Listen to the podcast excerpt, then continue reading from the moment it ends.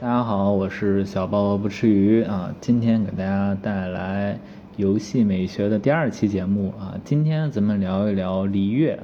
啊，原神中的第二座大城市，也是中国风最浓厚的一座城市啊，也是当时让很多玩家从蒙德城啊，经过历经千辛万难啊，一下到璃月城就哇的一下的那种那种城市啊，因为。嗯，可能很多人刚经历了漫长的雪山，或者说你要经过漫长的这个山路啊、湿地路，就是慢慢经过望舒客栈，走到璃月城的时候，然后可能恰逢啊璃月城的傍晚，然后它一亮灯的时候，它顿时是感觉跟蒙德那种城市是完全两种氛围啊，因为。其实，嗯，璃月的这种特色，它重视特别像中国的那种古代，但是它古代不是说是特指某个城市，啊，它可能是把中国啊唐代、宋代啊之类的，就是把那些综合的一些元素啊放到了这座城市里。然后在这座城市里呢，就是它的建筑都是木结构的，然后它的木建。木建筑上面呢会有琉璃瓦，琉璃瓦它有很多的颜色，比如最尊贵的黄色啊，以及红色、绿色啊都会有。这个其实跟中国古代的都城的一些礼制啊都非常像，所以有人说璃月它的谐音正是礼乐啊，所以这个也是有这方面的体现吧。那反而像蒙德呢，它都是一些石房子啊，那个这个就跟中国的古代的那种都城的特色是差异还是挺大的啊。那么咱们今天聊璃月，主要聊什么呢？咱们还是去啊聊一聊呃之外的啊，就是可能在游戏里，我们对璃月最有印象的就是摩拉克斯啊，就是钟离啊。因为钟离当时刚出的时候，这个池子的流水也是特别高，因为它对吧？这个确实这个整体建模做的还是特别好的，角色的形象也非常符合这个。大家对中式传统的那种印象，并且它的强度还挺高的，就是作为这个辅助的话，嗯，所以当时流水特别高，包括当时那个说书人那个，啊，也是整体 PV 也做的挺好啊，呃，但是我们今天聊呢，就是就不聊这个最牛逼的这个钟离了啊，咱们就聊聊别的啊，就假如说咱们在璃月城啊出生了啊，那么。或者说我们是里面的角色啊，其实你发现这每个角色的分工差异都很大。就假如说带着我们今天的这个系统啊，我们现在年轻人的就业方向有这个公务员啊，然后呢还有这个叫考事业编，对吧？那再就是我可以去一些高端的这个啊私企啊，可能是民企，也可能是外企，对吧？我可能做的非常专业的这种工作啊。那当然也有也有也有国企，对吧？那当然还有除了之外，我还可以去去这个去去参军啊，等等的嘛。就是它是有很多途径呢，我也可以说我选择自己创业啊。但你会发现在这些所有的角色在璃月城里都是可以找到的。那比如说，假如我想做公务员这个体系，那么我就这个最参照的角色就是甘雨。甘雨他是相当于这个月初庭的秘书，但他这个秘书不是说服务于宁光或者服务于克勤，服务于七星之一的这个，啊，他其实是整个系统的一个中枢啊，啊，可能不知道有没有有的听众可能对璃月这个这个整体的体系不太熟悉啊，我再大概说一下，就是璃月这座城市的一个。体制呢，它其实跟咱们前一期讲的蒙德那种政教合一、由骑士团一个军政这种管理是不一样的，就是军政府嘛。蒙德是军政府，璃月它其实特别像，就是中国的呃一一种比较传统的这么一种，或者比较成熟的一种政治体制啊。比如中国古代可能就有点类似像这种，呃，那可能它的皇权没有那么强，它的皇权转换成了七星，七星呢就是。啊，在璃月城，七个非常强大的商人，在各行各业可能具有垄断的地位，然后七星就相当于掌握了这个城市最核心的一个权利。那么有点有有人可能就是说，这是不是璃月就像资本主义国家一样？啊，其实如果但只有七星的话，那还挺像的。但其实，在七星之外，还有一个仙人的一个集团。啊，七星可以看作是这种呃资本集团或者商人集团，啊，这个仙人呢，他其实相相当于是最早创造璃月城的一批人，他们已经隐居了，因为他们呃，在这个 钟离的这个言神的这个最大的这个礼乐的这个神的理念下，认为神不能过多的干预这个人间的这个一些事物，所以他们就隐居在这个应该是璃月城后面的天虹山，啊，隐居在山里了。除非说这个城市遇到什么灭顶之灾的时候，他们才会出现，或者说人间发生特别大的灾难的时候，他们才会出现，呃，正常就不会出现，嗯。然后在仙人集团跟商人集团之间呢，有一个中间人，啊，这个人就是我刚刚讲的甘雨。甘雨他，所以说他是相当于七星的秘书，他也是呃像仙人的一个代呃一个一个一个代表人，一个发言人，或者说是仙人跟商人集团之间的一个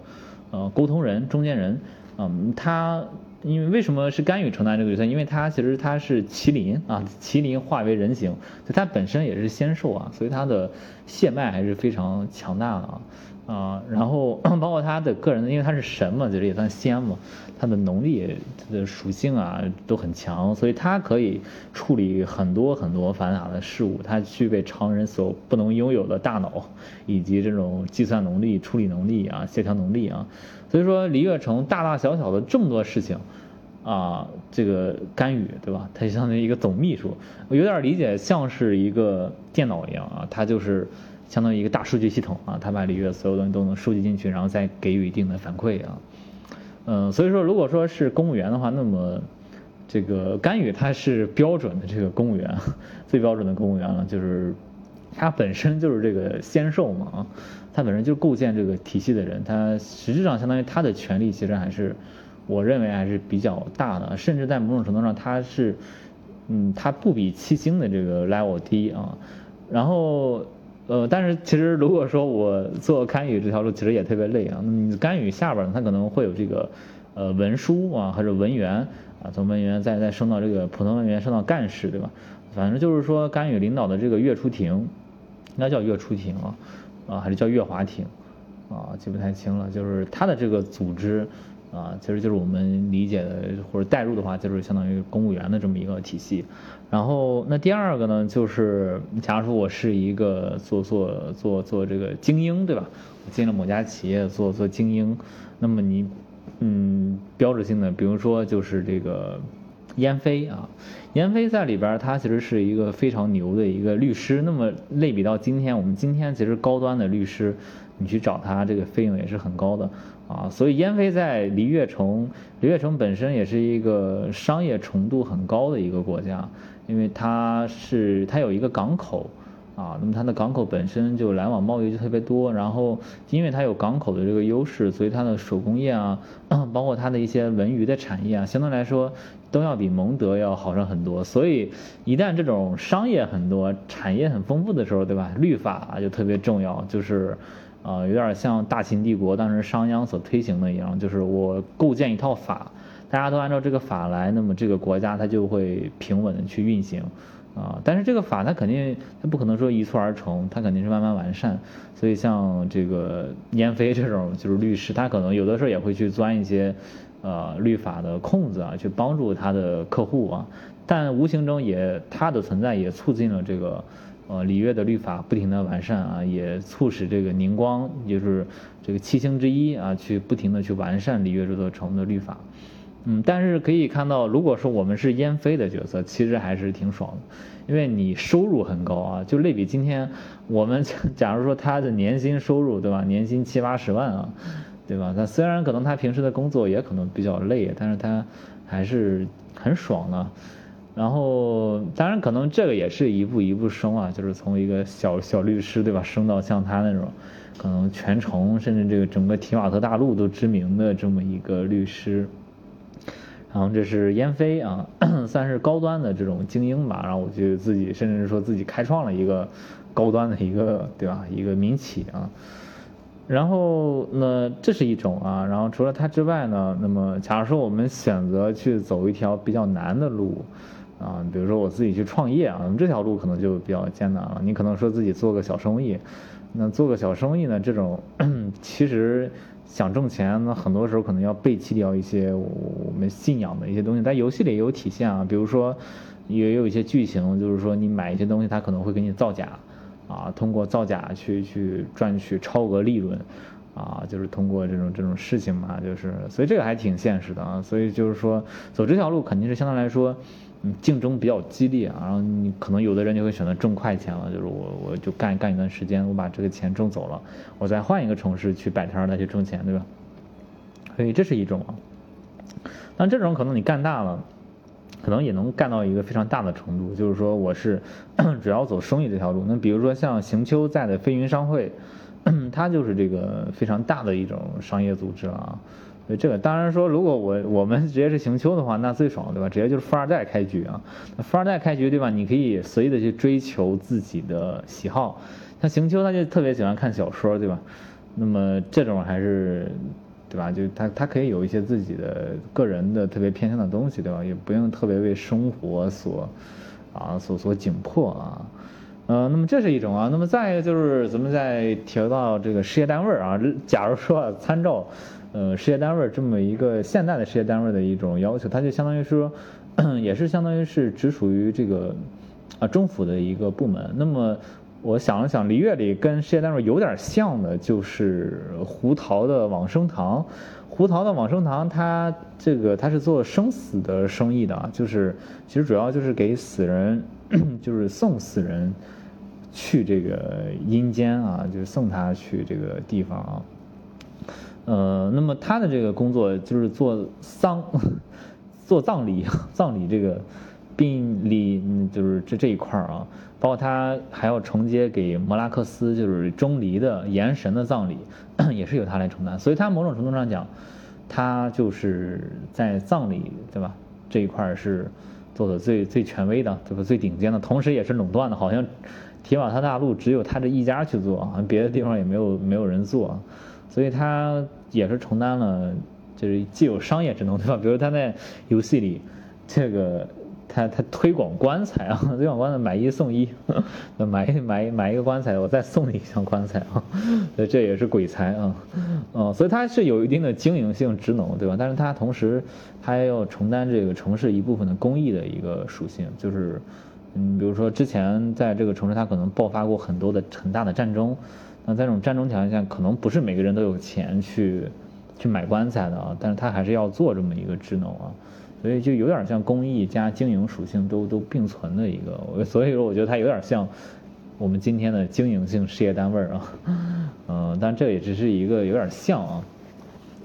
然后除了这个之外呢，就是再一个就是这个军队啊，军队在游戏里就是千言军嘛，千言军其实，在游戏里给他一个非常好的设定，就是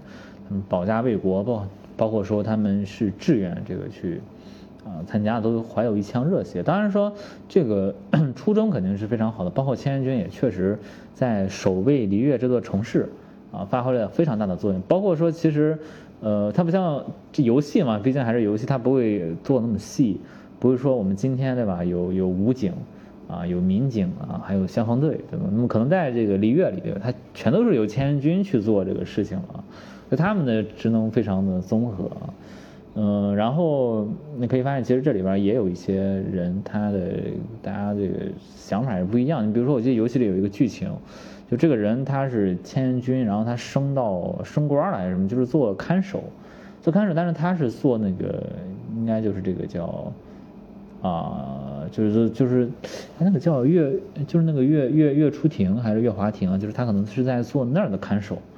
啊，包括说可能他是给明光大人，对吧？给他去做他的看守啊，进这个秦玉阁啊之类的。那么，那像这种可能就非常高级了。那么可能他的收入，包括他的见到的人，对吧？他都会有一种优越感。那么在里边他就会就说，你跟他对话，他其实会有点这个，就是我就往上爬了啊。然后呢，我可能以后会混得更高，可能混到头领，怎么样，怎么样，怎么怎么样，怎么样啊？甚至会言语中带有一些不屑啊，对他人的不屑啊，嗯，所以可能也会存在这种这种啊。当然，这个大家都有上进心嘛，这个也没啥。但是这个，但有的人可能就是纯粹的一腔热血，对吧？他也不会太去追求这些东西。那有的人还是说比较追求自我的一个晋升啊。在游戏里也会有这些细节的体现啊。当然说游戏里他不会说。给你把每个人刻画的像我们现实中每个人这么复杂，每个人的心思可能既有这一面也有那一面啊。那游戏里他会把这种多元性去赋予在各种各样的角色里，各种各样的剧情里，啊，所以还是挺有意思的啊。嗯，所以说就是我们在假定在看到璃月城这座城市啊，就是假如说我们是在这个璃月城里去打工啊，去去在当一个打工人，你发现不同的角色的打工人啊，差异还是非常大的，包括说这个晋升路线可能也比较大。比如说我从千元军做起，那可能说你必须要建功立业，对吧？你必须要有这个机会。第二是你要平时有这个能力啊，你可能是啊这一块儿。那么假如说你是做这个律师的话，律法，那么你可能是精通另一块儿了，彼此之间大家的晋升路线其实跟现实中还是有有一点像的，所以这是一个，但毫无疑问就是你走哪一条路呢？其实他们也都很累，就是现实中很累，对吧？在在那个游戏世界里，他假定啊他们是真实的数字生命的话，他如果想在数字世界里去晋升，也是挺累的啊，也也挺麻烦的啊。所以就感觉还是有的时候 就挺共鸣的嘛，就是我觉得之前我没有去想这些的时候，我去玩烟飞啊，当时抽卡抽烟飞都抽到了这个四命还是五命了。啊，最后啊抽到了六命烟飞，啊，然后给大家配他的这个一些武器什么的，当时就觉得他强度挺高的，然后他是对空的一个远程的一个角色，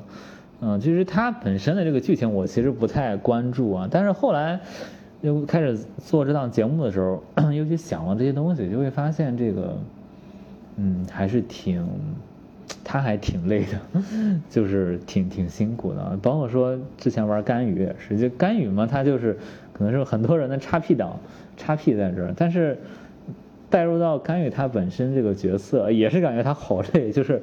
反正就我工作每天上班对吧？晚上可能回来也挺晚了，但结果一对比他，感觉他这个才是真正的甘地啊，太太累了，超级累啊！所以可能璃月城里最爽的就是摩拉克斯对吧？就是炎神啊，嗯，但是炎神钟离呢，他其实他的过往也有很多。呃，不堪的故事吧，就是他可能也经历了很多很多事情，所以他最后他也不太想治理这座城市了，靠一个人还是很难说让这座城市一直一直保持一个稳定的发展啊，所以他最终还是采取了这么一种政治体制。那么我觉得李越的这种体制吧，其实还是整个提瓦特大陆里还是比较完善的一个体制，因为他彼此之间，嗯，他从上至下，比如最高的是其实就是岩神，但岩神已经退休了。那再一个就是隐居的仙人集团，那他们也是基本上不会管。那再就是人质嘛，人质就是这个七星集团，七星商人集团。然后七星之下有一个甘雨作为一个制衡，然后在下面就是八门，啊八门可能就各个业务啊都有。这么一个体制，所以它彼此之间是存在这个制衡关系的。比如说七星之间彼此可能就有制衡制衡关系，然后七星如果说它想垄断的话，那么还有甘雨这么一层制衡关系。那么甘雨背后又可以拿仙人集团来制衡，所以它彼此之间它是一个。多方制衡的这么一个体系啊，那么它不像在这个蒙德对吧？蒙德它就是军政府对吧？当然说呃，蒙德它理论上讲，它是一个啊，就是大家都是光荣的骑士团嘛。就如果说我们拿西欧的那一套骑士精神的话，那么你理论上每一个人都应该是非常高尚的对吧？每个人都是无私的。但是从蒙德的历史上看，其实这个也挺难的啊，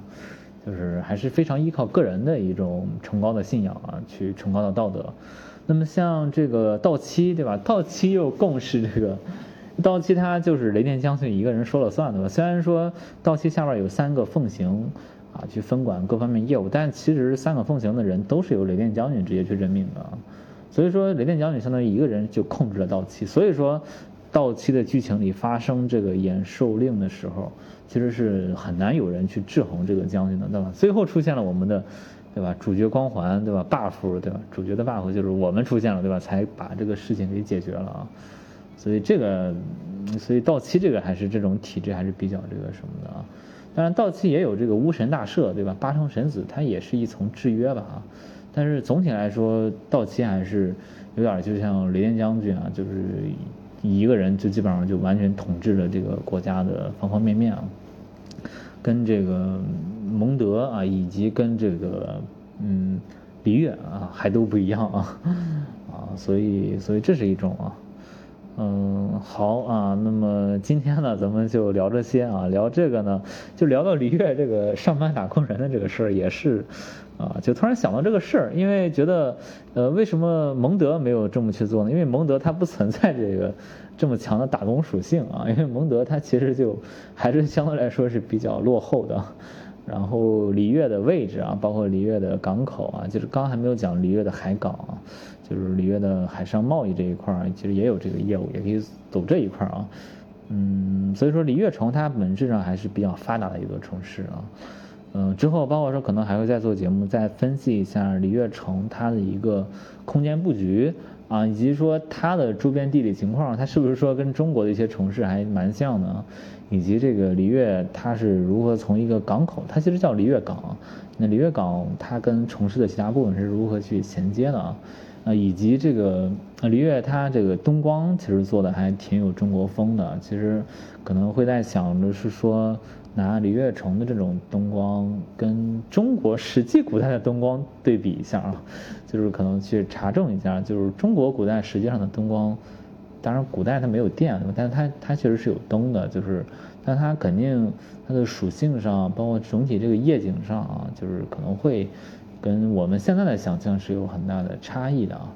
也可能后面会再做一些，呃，就针对璃月吧，还是再想深挖一下，因为毕竟是我们就是中国的，对吧？对中国有一个映射的一个城市啊，所以对它还是蛮有感情的啊，对它也是印象非常深的一座城市啊。嗯，好啊，那么今天呢就聊到这儿啊。如果说啊你对璃月感兴趣，或者说你对璃月某些点呢有兴趣，也欢迎你留言评论啊，告诉我啊。如果说这期节目你觉得稍微有那么点意思啊，